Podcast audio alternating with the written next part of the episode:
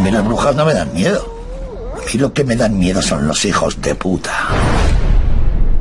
Empieza el aquelarre feminista. Sorginkeria. Kaixo, Ainara Goitiandia. Kaixo, Libertad Aganzo, compañerísima, ¿qué tal estás? Pues muy bien, como siempre. ¿Y tú?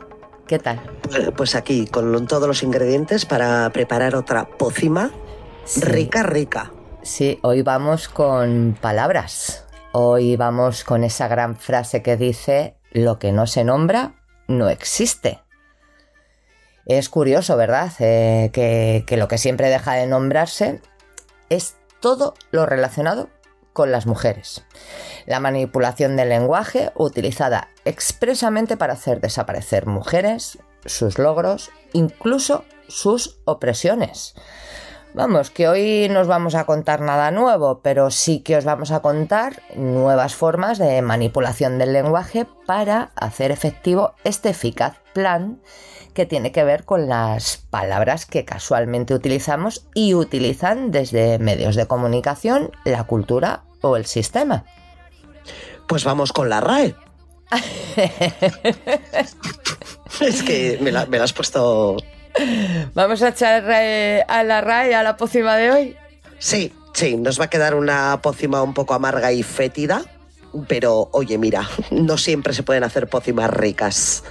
Un poco de ajenjo tampoco viene mal, ¿eh? De vez en cuando. Eh, pues eso, eh, que la RAE, la Real Academia de la Lengua, ha lanzado su ya clásico ranking de palabras que incluyen en su diccionario. ¿Y vosotras sabéis esa gran frase feminista que dice, lo personal es político? Pues las palabras son políticas, queridas. Así es, así es. Y bueno, esta es la razón por la que los señores de la RAE, y decimos bien, señores, eligen las palabras que incluyen en su diccionario de forma poco casual, atendiendo a razones políticas y con pocas razones lingüísticas. Y decimos bien, señores, porque a día de hoy, de 46 académicos que tiene la RAE, solo 8 son mujeres. Y esto tampoco es casual. Bueno, pues eh, la RAE eh, sigue oliendo a purazo y testosterona, que tira para atrás. Vamos, Vamos con, con las nuevas palabras que incluyen en su diccionario y que parece ser pues que, que cuando la RAE habla el mundo calla. Pues mm, nos vemos obligadas a utilizar estas palabras porque son todas maravillosas. Entre las destacadas, A ver, machirulo. Wow. vaya. Machirulo. Esto sí que no me lo esperaba, te lo digo, ¿eh? Machirulo. Paso a leeros la descripción. Adjetivo despectivo coloquial, dicho de una persona, especialmente un hombre, eh, cero sorpresas, que exhibe una actitud machista. Ejemplo, en la reunión había varios machirulos. Bueno, esto es pura fantasía. Ya te veo venir. Es que voy a llorar de la emoción. Mira, ¿quién nos iba a decir que estos machirulos iban a describirse de manera tan académica? Esto no me lo esperaba. Sí. Mira, voy a poner yo un ejemplo que me venido de arriba. Voy a poner yo un ejemplo de frase utilizando la palabra machirulo A ver. para que quede esto un poco, un poco más académico. Voy. La RAE es una de las instituciones que tiene el índice de machirulos más alto por sillón. Por favor, que alguien de la RAE nos llame para decirnos si he utilizado correctamente el término machirulo. Ríete, ríete, sí. Que verás el jarro de, de agua fría, verás. Eh, Después de, de un año de arduo estudio del, del lenguaje, han incluido también la palabra al loro perreo. Y paso a leer la descripción. Baile que se ejecuta generalmente a ritmo de reggaetón, con eróticos movimientos de caderas y en el que, cuando se baila por parejas, el hombre se coloca habitualmente detrás de la mujer con los cuerpos muy juntos. Ahí tienes. Es que ya, ya me parecía a mí. ya me parecía a mí. que esto, que esto no iba a ser tan bonito. Yo, yo creía que con eso de que habían dado permiso a, a las cuatro mujeres que hay ahí para estar en la institución, que les Sí. habían permitido entrar, bueno, se estaba democratizando esto del uso del lenguaje, pero mira, va a ser que no. No, va a ser que no. Perreo. Bueno, me, me he quedado muerta. Sí, perreo. Lo describen como un baile erótico que cuando se baila por parejas, el hombre se coloca detrás. ¿Puede haber descripción más sexista, machista y lesbófoba? No. Preguntas, yo contesto. No. Claro. Y no es que nosotras le saquemos punta a todo. A ver, es que, es que, a ver, vamos a ver, estos señores directamente describen este baile como un baile en el que, si es en pareja, tiene que haber un hombre. Siempre. Ya. es, que, es que si no hay un hombre no es perreo. Vaya. Es que ni siquiera se, se contempla que dos mujeres puedan perrear. ¿Dos hombres pueden perrear? No. Sí. Bueno, sí, sí, Sí. porque si hay un hombre, sí, sí, eso es perreo. sí. Claro. ¿Una mujer y un, y un hombre pueden perrear? Por supuesto. Sí, sí, sí, claro. ¿Dos mujeres pueden perrear? No, señor mío, no. No, señor mío. Esto hacía mucho mi mamá. No, no, no, no. No. O sea, si, si no hay hombres, no hay perreo. Fin. es que, claro. Ah, pues eso es lo que dice la descripción de la RAE. Qué asco. Dos mujeres solas. ¿Te imaginas? Dos mujeres solas frotando sus cuerpos mientras bailan. ¿Qué es eso? ¡Qué asco! Eso solo se hace en las pelis porno. En, en la calle, en sus casas, en su intimidad, en la discoteca, bueno, ni de coña. El erotismo lésbico es solo para que los hombres hagan pajas, no para que las mujeres disfruten del baile sus cuerpos. Hombre, ya. Qué vergüenza. A ver, ahí has sido más Pérez Reverte que nunca, ¿eh? Total, total. Me he transformado. ¿Qué ha pasado? No lo sé. Vamos a llamar a, a Iker Jiménez, a ver si sale de una de esas manis fachas de Ferraz y nos aclara un poco esto. ¿Qué me ha pasado? No sé. Es que en el fondo tengo una irrefrenable nece- necesidad de ser como él. Sentarme con los huevos al viento, como él. Escribir mogollón de libros sin talento alguno y con mensaje facha y triunfar. Llamar a los israelíes nuestros hijos de puta y que me aplaudan. Que los simios de, foros, de forocoches tengan una foto mía en las paredes de sus dormitorios. Sentarme en mi sillón de la RAE y decidir cómo tiene que hablar la gente. La importancia de ser Pérez Reverte. O sea, yo aspiro a eso en la vida. Y mira, bueno, o sea, ya la tontería, sin más. Bueno, vamos con la última palabra que señores como este han incluido en su diccionario. Sinogarismo. Uf. Sinogarismo, que mira, de, de buenas a primeras puede parecer una inocente, insustancial palabra con pinta de lenguaje millennial para modernizar un poco la institución, pero que en realidad encierra un terrible mensaje, que es invisibilización de la pobreza. Sí, esto me recuerda a los términos pobreza menstrual o pobreza energética. Claro, claro, efectivamente, es que ese es el objetivo. Eso es. Desgajar tanto, desgajar tanto la pobreza que parezca que no es pobreza. Esto es, si yo utilizo el término pobreza menstrual, como, como has dicho tú, estoy diciéndoos que esa mujer no tiene dinero para comprar productos de higiene menstrual. Compreses, tampones, copas menstruales, bragas menstruales, albas, lo que sea. Pero que sí que tiene dinero para comprar el resto de productos que necesita una mujer para llevar una vida digna y sana. O sea, luz, agua, calefacción, alimentos, ropa, vivienda. Esa es la trampa. Que nos hagan pensar que una mujer no tiene para comprar una caja de compresas, pero que sí que tiene para pagar el alquiler, la comida o el gas. Así la pobreza es que parece menos pobreza. O sea, es que es un truco maravilloso si te pones a pensar. Sí, sí. Bueno, con el silogarismo el truco es el mismo. Son personas que al loro es que no tienen hogar porque no lo pueden pagar. Fin. Ahí se acaba la descripción. Con una sola palabra quitamos toda la violencia y desamparo que suponen la indigencia.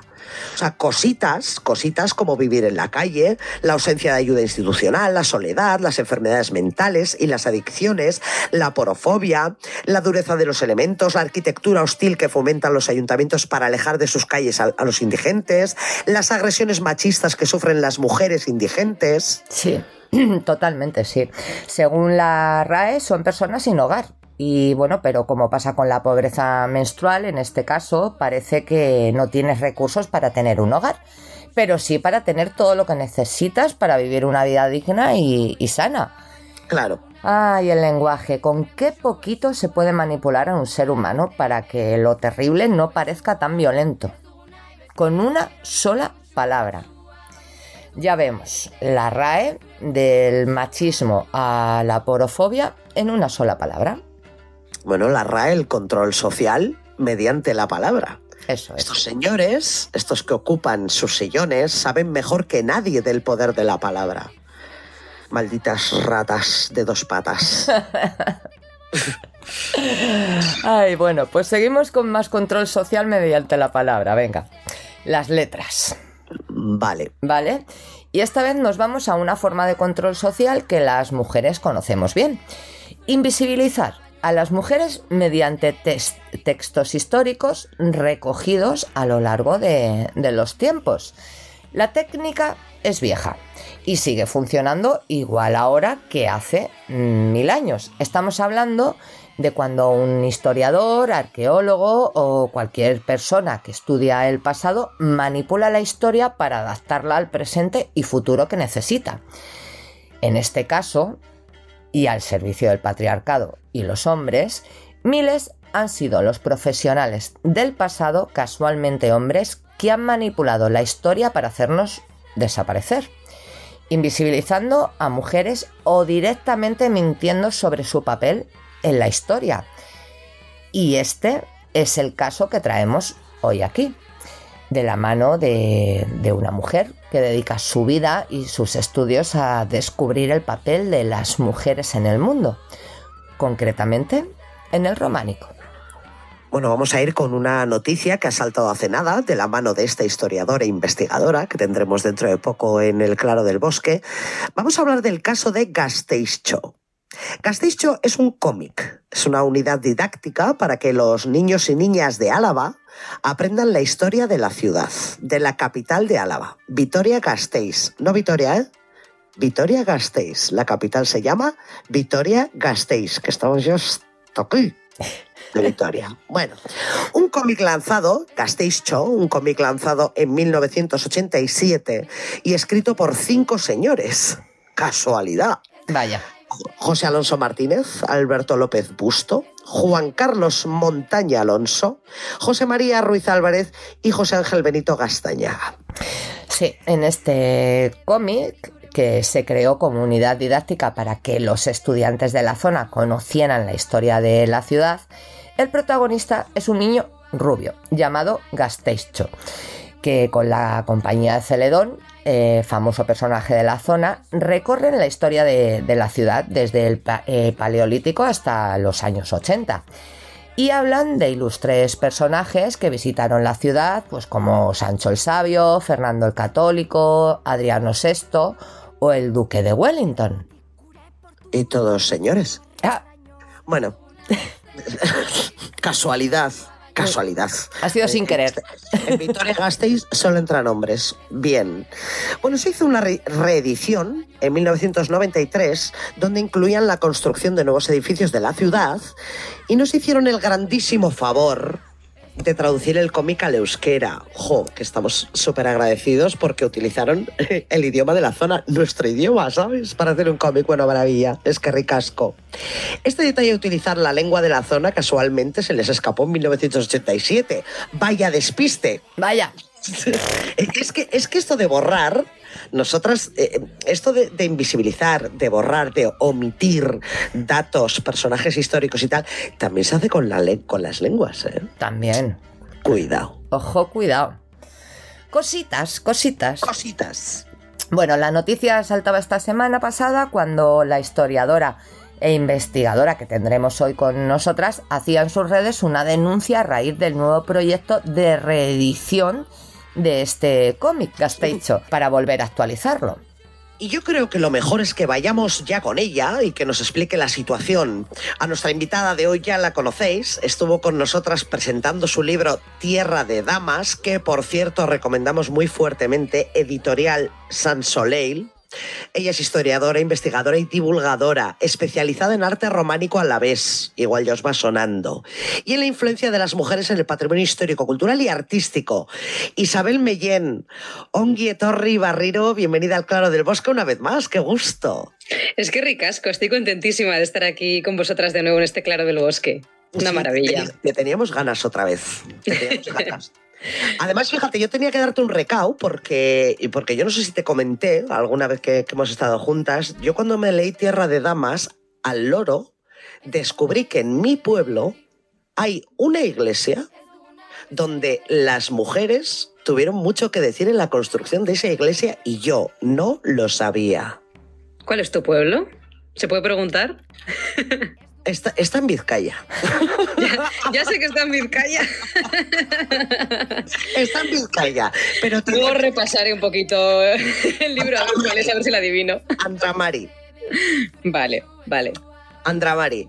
Hay que, y, y, yo, y es algo que yo no lo sabía. Y fíjate, yo ahora voy por el pueblo feliz como caperucita roja por el bosque diciendo, oye, por favor, leed Tierra de Damas. ya puedes poner un cartel en la iglesia y la entrada bien grande.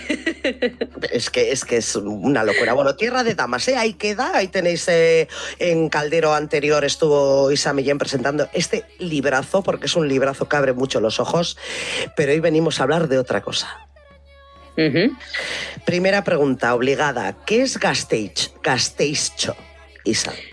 Pues Gasteicho es eh, otro libro que igual hay en Vizcaya no lo conocéis demasiado, pero la gente que nos escucha desde Gasteiz le va a sonar enseguida, ¿no? Gasteicho es un cómic que, mm, bueno, por una serie de, iniciativas, ¿no? Eh, eh, circuló muchísimo allá por los años 80, 90. al final, toda la infancia todos los niños y niñas de, de Gasteiz de, aquella época teníamos uno, dos o varios ejemplares en casa. Eh, en euskera, en castellano, los, teníamos en todos los idiomas. Y la verdad es que fue un auténtico boom. Eh, fue como muchas personas nos iniciamos en la historia. Eh, yo recuerdo que devoraba, devoraba este cómic, ¿no? Sin saber que luego, pues, a, futuro me iba a dedicar precisamente también a, cuestiones históricas, ¿no? Me encantaba, lo miraba de arriba para abajo, me lo sabía casi de memoria, algunos diálogos. Fue como una, algo que marcó muchísimo, ¿no? A, toda nuestra generación y que nos enseñó la historia de, de Vitoria Gasteiz, de nuestra ciudad. Claro, nosotros decíamos en la previa que Gasteiz Cho es el protagonista de este cómic y va recorriendo la, historia de, de, Gasteiz y sus alrededores desde la prehistoria hasta los, hasta los años 80. Y, y te hemos traído porque nos ha llamado la atención que en tus redes hacías una denuncia sobre este cómic precisamente. Y decías directamente, a, a raíz de este cómic y de algo que ha pasado que ahora nos explicarás, que la cosa es más grave de lo que parece. ¿A qué te refieres? ¿Qué cosa es tan grave en Gasteicho y qué pasa hoy en día con este cómic? Bueno, pues hice una especie de denuncia, como bien dices, Ainara, en, tanto en mi cuenta de Twitter como en mi cuenta de, Instagram, eh, sobre mm, una noticia que había salido y que me había pasado mucha gente, ¿no? Sobre, bueno, el antiguo el dibujante de este cómic eh, había publicado una noticia quejándose amargamente de que había habido un intento por parte del ayuntamiento de reeditar este cómic en la actualidad, pero no se ha podido llevar a cabo, él, según él, por culpa del lenguaje inclusivo eh, y porque en educación habían puesto mucho la lupa sobre este cómic, ¿no? Entonces, claro, eh, yo que me dedico a la historia con perspectiva de género, sé que esto no es culpa del lenguaje inclusivo, que es, verdad que a este cómic le falta el lenguaje inclusivo, pero decía que eso es lo de menos porque si nos vamos a la raíz del problema, eh, el mensaje que se está dando desde este cómic es muchísimo más grave, ¿no? Y es que desde luego las mujeres no están para nada representadas y eso que sabemos perfectamente que han sido protagonistas de la historia de la ciudad. Eh, en la prehistoria, bueno, es un periodo en el que se deben reproducir por esporas los hombres, porque es que las mujeres brillan por su ausencia. Y cuando hay alguna mujer, pues la vemos eh, haciendo algún guiso o transportando niños, ¿no? Es un poco la tónica que vemos en, en todo el libro. Y realmente esa imagen de la mujer es una imagen propia del franquismo pero no es una imagen que sea histórica y real en todas las épocas. Entonces, eso, mm, eh, a mi juicio, ya es una falta de rigor histórico bastante importante. Eh, aparte del lenguaje inclusivo, también nos encontramos pues, eh, otros ninguneos a mujeres históricas que pasaron por la ciudad y que han sido muy relevantes. Em, o, bueno, nos encontramos incluso casos de, racismo mm, bastante evidentes, ¿no? Entonces, yo creo que mm, analizando un poco eh, ese cómic, eh, las imágenes, ya sin entrar en el texto, que los textos también a veces, bueno, pues mm, son un poco ofensivos hacia las mujeres, directamente no podía publicarse de esa manera. Y esa queja amarga eh, por parte del dibujante que decía que, ay, es que por culpa del lenguaje inclusivo no vamos a poder tener de nuevo Gasteicho, es completamente injustificada. Porque para mí es mucho más relevante, antes que mantener un objeto que ya es histórico dentro de la cultura de la ciudad, crear un producto que puedan utilizar las niñas y los niños de nuestra época.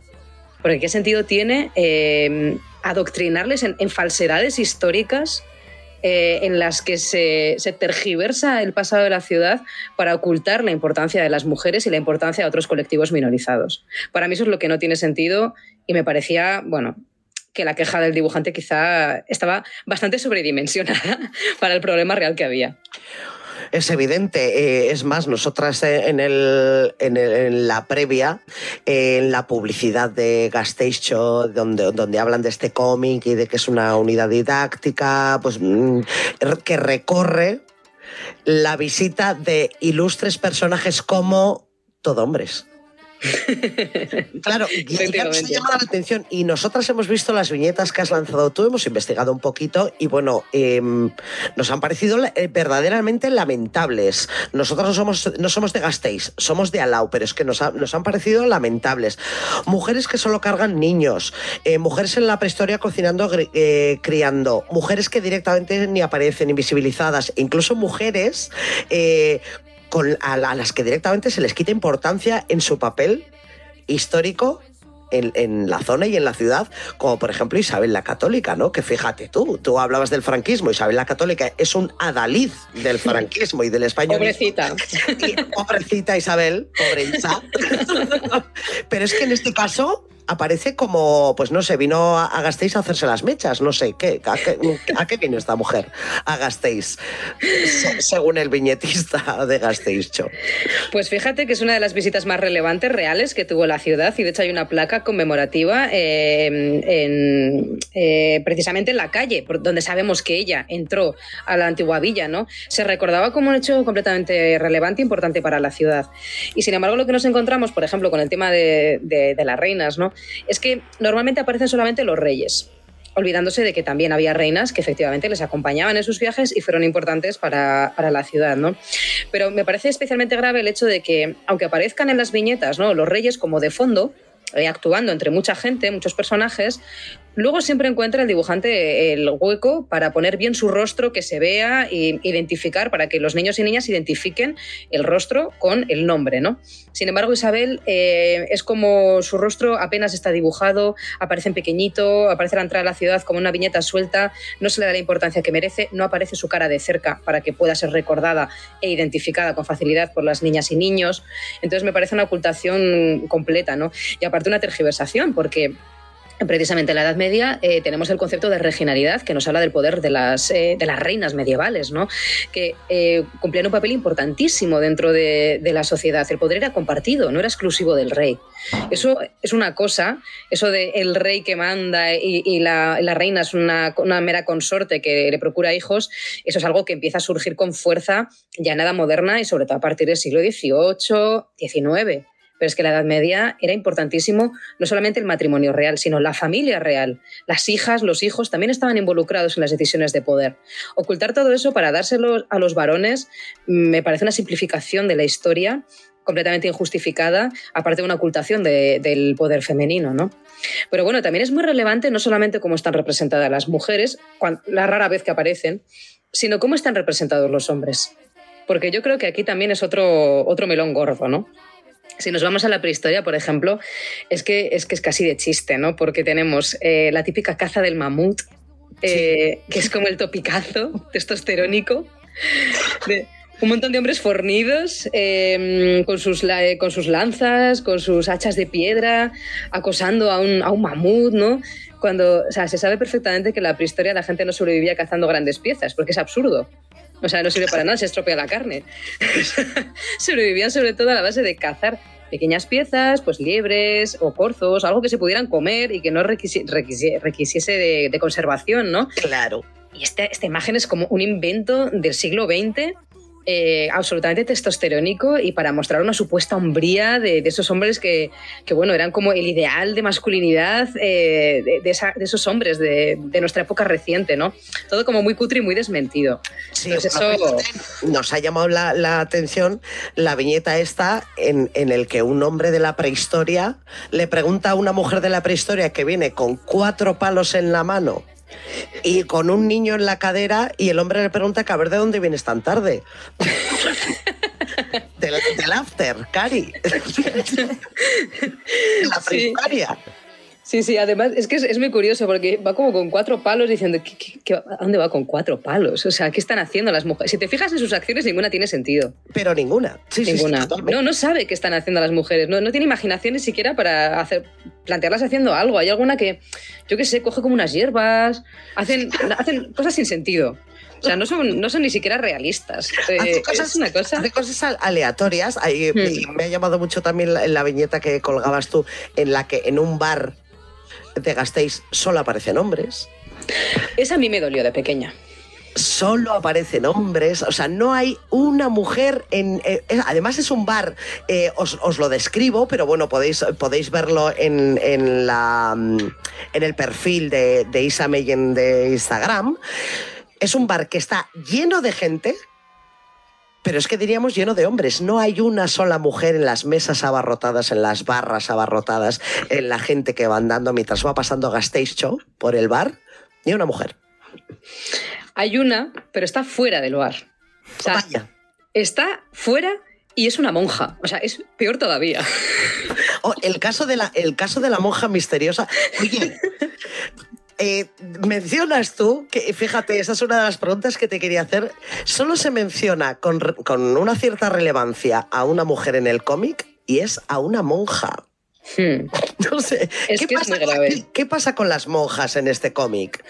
Eh, no sé, son el, modelo a seguir de las mujeres en los 80, porque en los 80 todas queríamos ser monjas, ya lo sabíamos nosotras que será el futuro. Pues a ver, yo creo que pues eh, todo esto es un producto del tardofranquismo realmente, ¿no? del cómic. Entonces, obviamente, pues sí, el modelo todavía sigue siendo el que es, la mentalidad no se cambia de la noche a la mañana, eso ya lo sabemos, ¿no?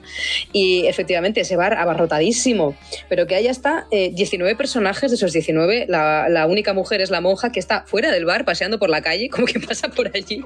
También sin hacer nada, aleatorio. Sin hacer nada. No, además lleva una especie de folios en blanco en la mano, o sea, no, sabemos muy bien qué hace.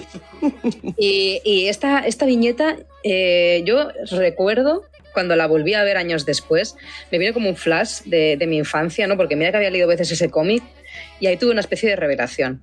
Desde luego yo no era una niña con conciencia feminista, que va, no la teníamos nadie, ¿no? ¿no? sabíamos lo que era eso, o sea, ni, ni nos lo líamos.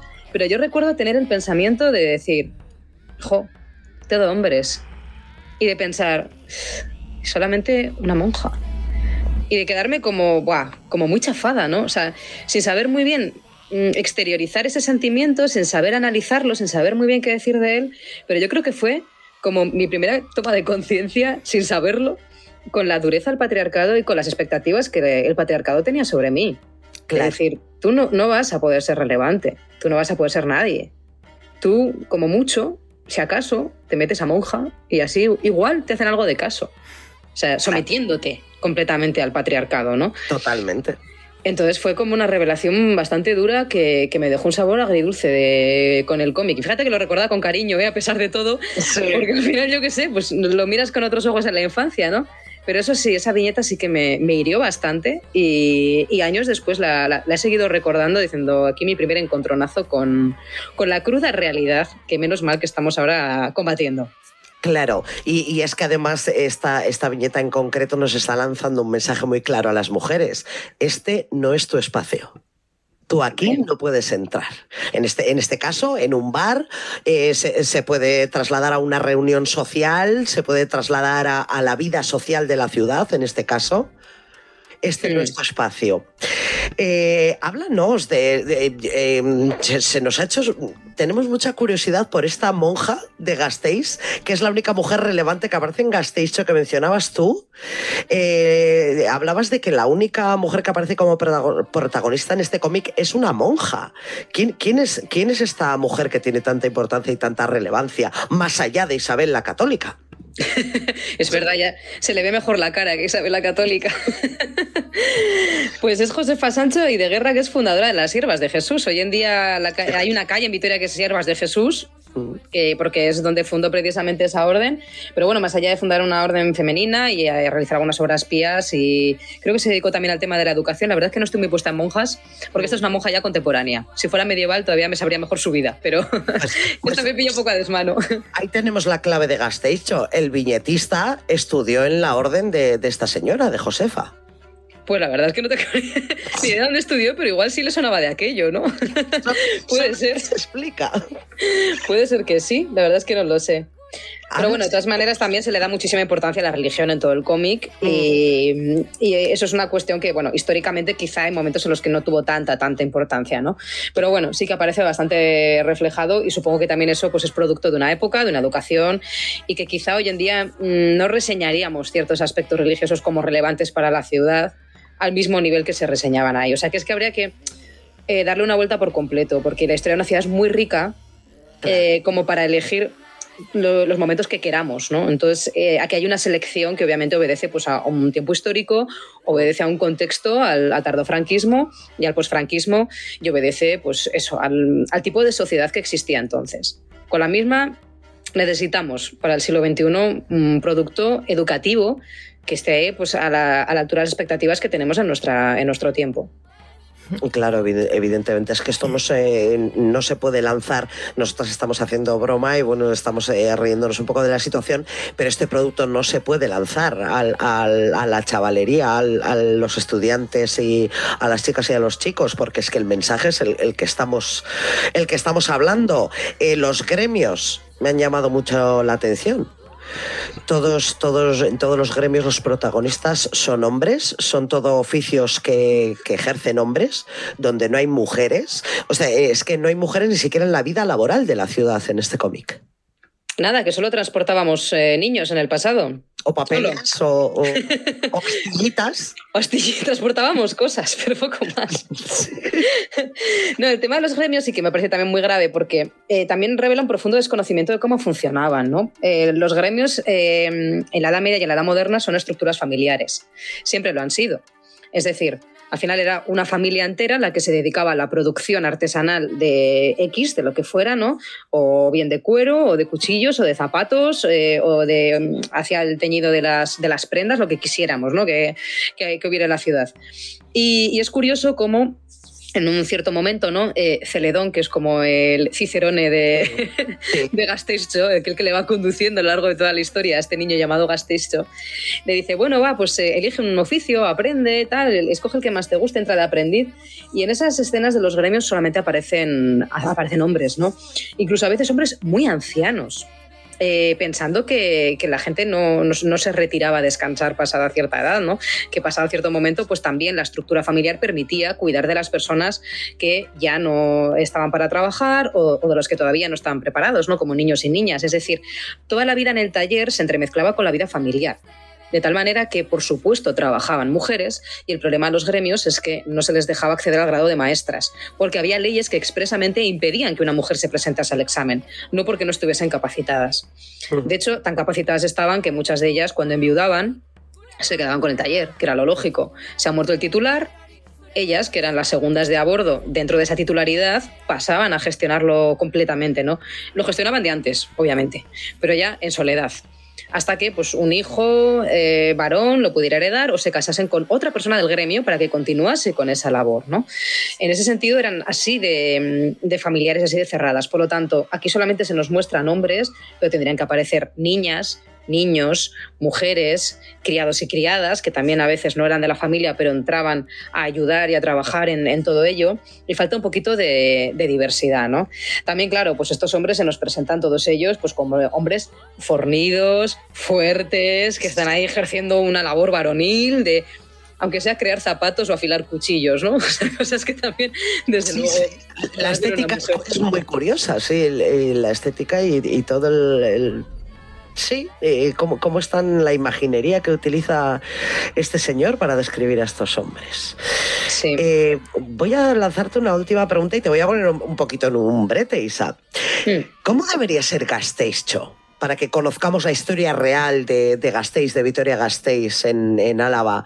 Y si me apuras de en cualquier ciudad, porque, porque estas unidades didácticas, estos cómics, los podemos encontrar en, en, otras muchas ciudades, en otros muchos países. Me imagino que muchas mujeres que ahora mismo nos están escuchando tienen una unidad didáctica así en su, en su zona, en su país, en su ciudad. ¿Cómo deberíamos narrar la historia? ¿Cómo debería ser Gasteiz hoy en día? Pues debería ser como la sociedad, diversa y plural ni más ni menos. Eh, la sociedad nunca mm, ha, sido homogénea, jamás.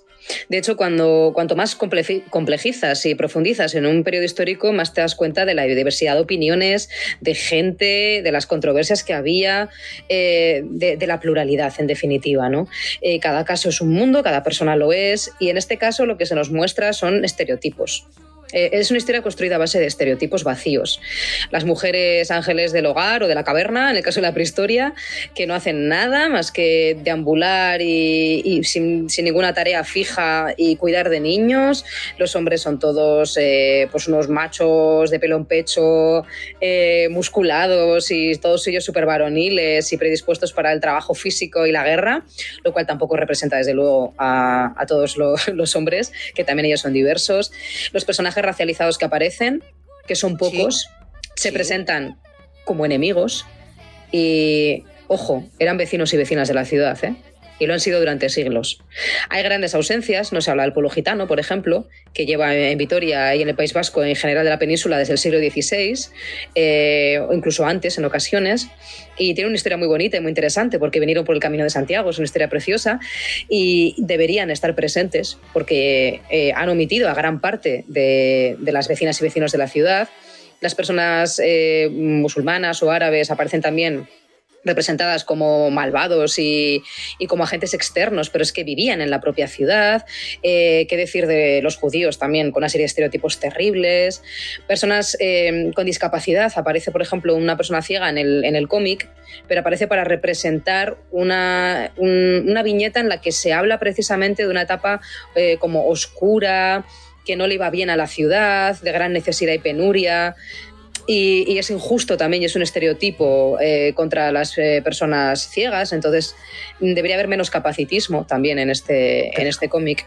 Menos em, edadismo también, todas las personas tienen la misma edad. Son casi todos jóvenes, hay algún señor mayor, pero mujeres mayores, por ejemplo, apenas se ven. No, no existen. Eh, niños y niñas, bueno, cuando el protagonista es un niño, pues sí que aparece.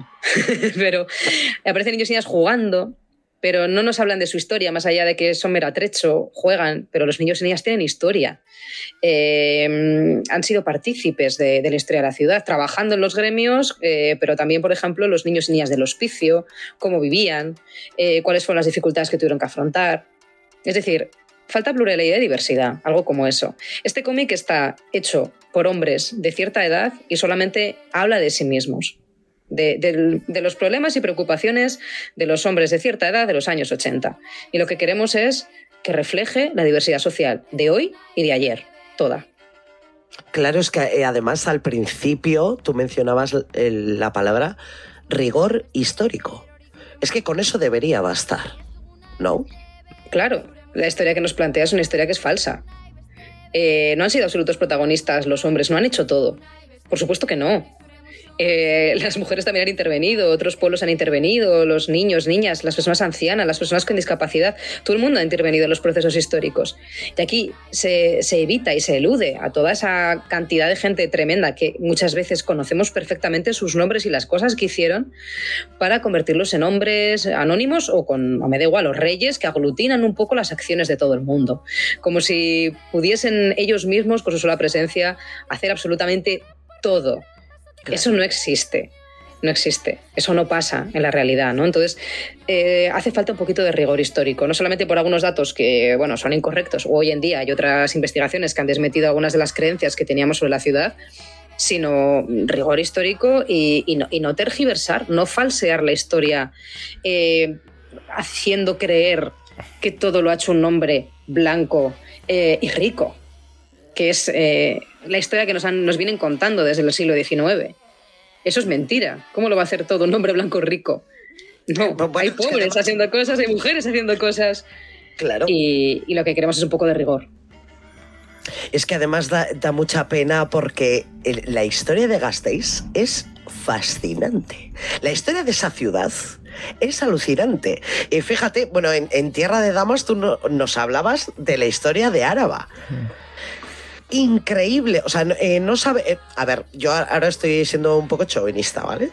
Pero, pero es que eh, todas las ciudades tienen su historia, pero es que a mí me parece la historia de Gasteiz una gran desconocida, una, historia que, nunca se, nos ha enseñado como tal y que ahora vosotras estáis desenterrando con el pincelito poquito a poco, poquito a poco, y que descubrimos que es fascinante y ha estado ahí muerta.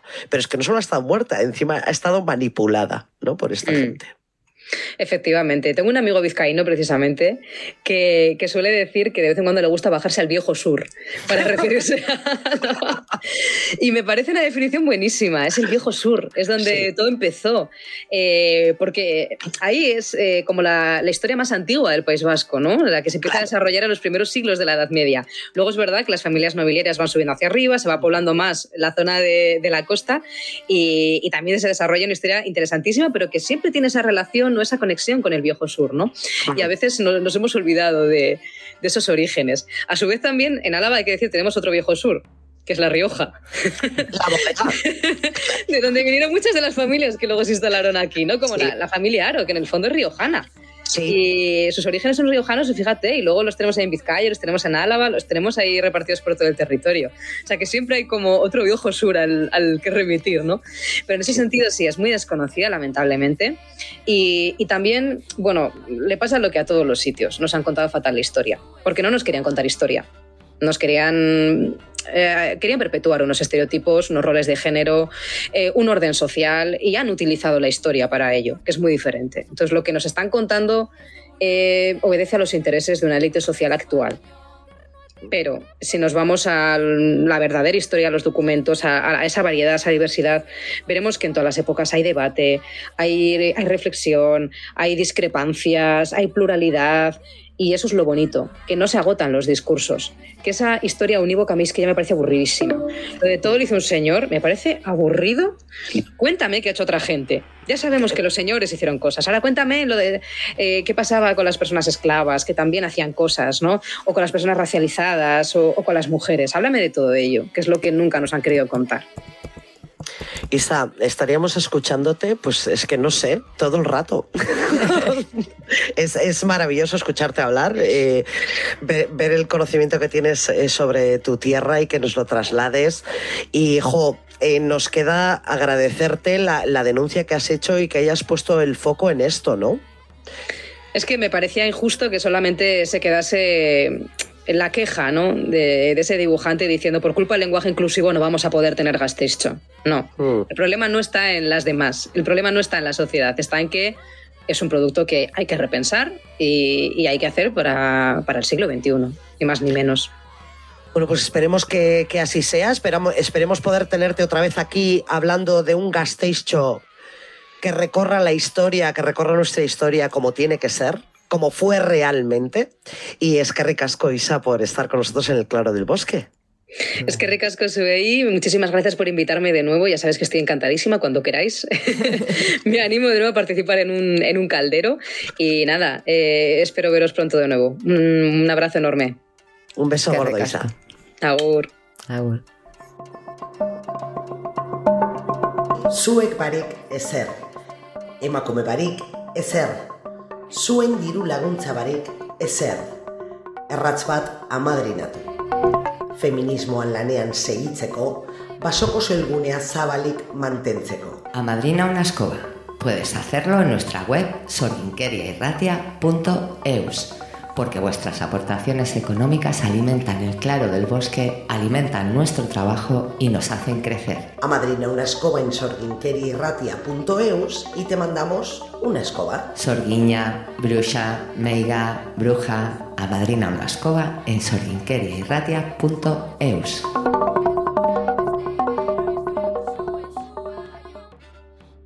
¿Qué importancia tiene el lenguaje y qué importancia tiene para las generaciones futuras el saber que tanto hombres como eh, mujeres contribuyeron a, que la historia, la ciencia, la cultura, las ciudades, la política actual son lo que son gracias a ellos y ellas.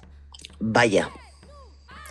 Porque claro, si creamos artificialmente un relato de mujeres que no participan de la construcción cultural, social o histórica, o directamente las mujeres no existen en este pasado, no tendremos referentes de, mujeres para crear el futuro. Claro. Y si no tenemos referentes femeninos para las mujeres de hoy en día, para que las mujeres de hoy en día creen la sociedad de mañana, estaremos dejando en manos del hombre rico y blanco, como decía Isa Meyen, todo nuestro futuro. Auguramos un negro futuro, un futuro patriarcal, violento y que seguirá condenando a las mujeres a la invisibilización, la pobreza y la esclavitud. Esta es precisamente la razón por la que se hacen cómics como Gasteicho por todo el mundo, para seguir perpetuando el sistema patriarcal. Y si cambiamos estos cómics, estas unidades didácticas, textos históricos, estaremos enseñando a nuestras hijas e hijos, primero, quién escribió la historia y por qué la modificó y mintió sobre ella. Y segundo, estaremos enseñando a nuestras hijas e hijos que un futuro en igualdad y respeto para mujeres y hombres es posible. Agur. Agur.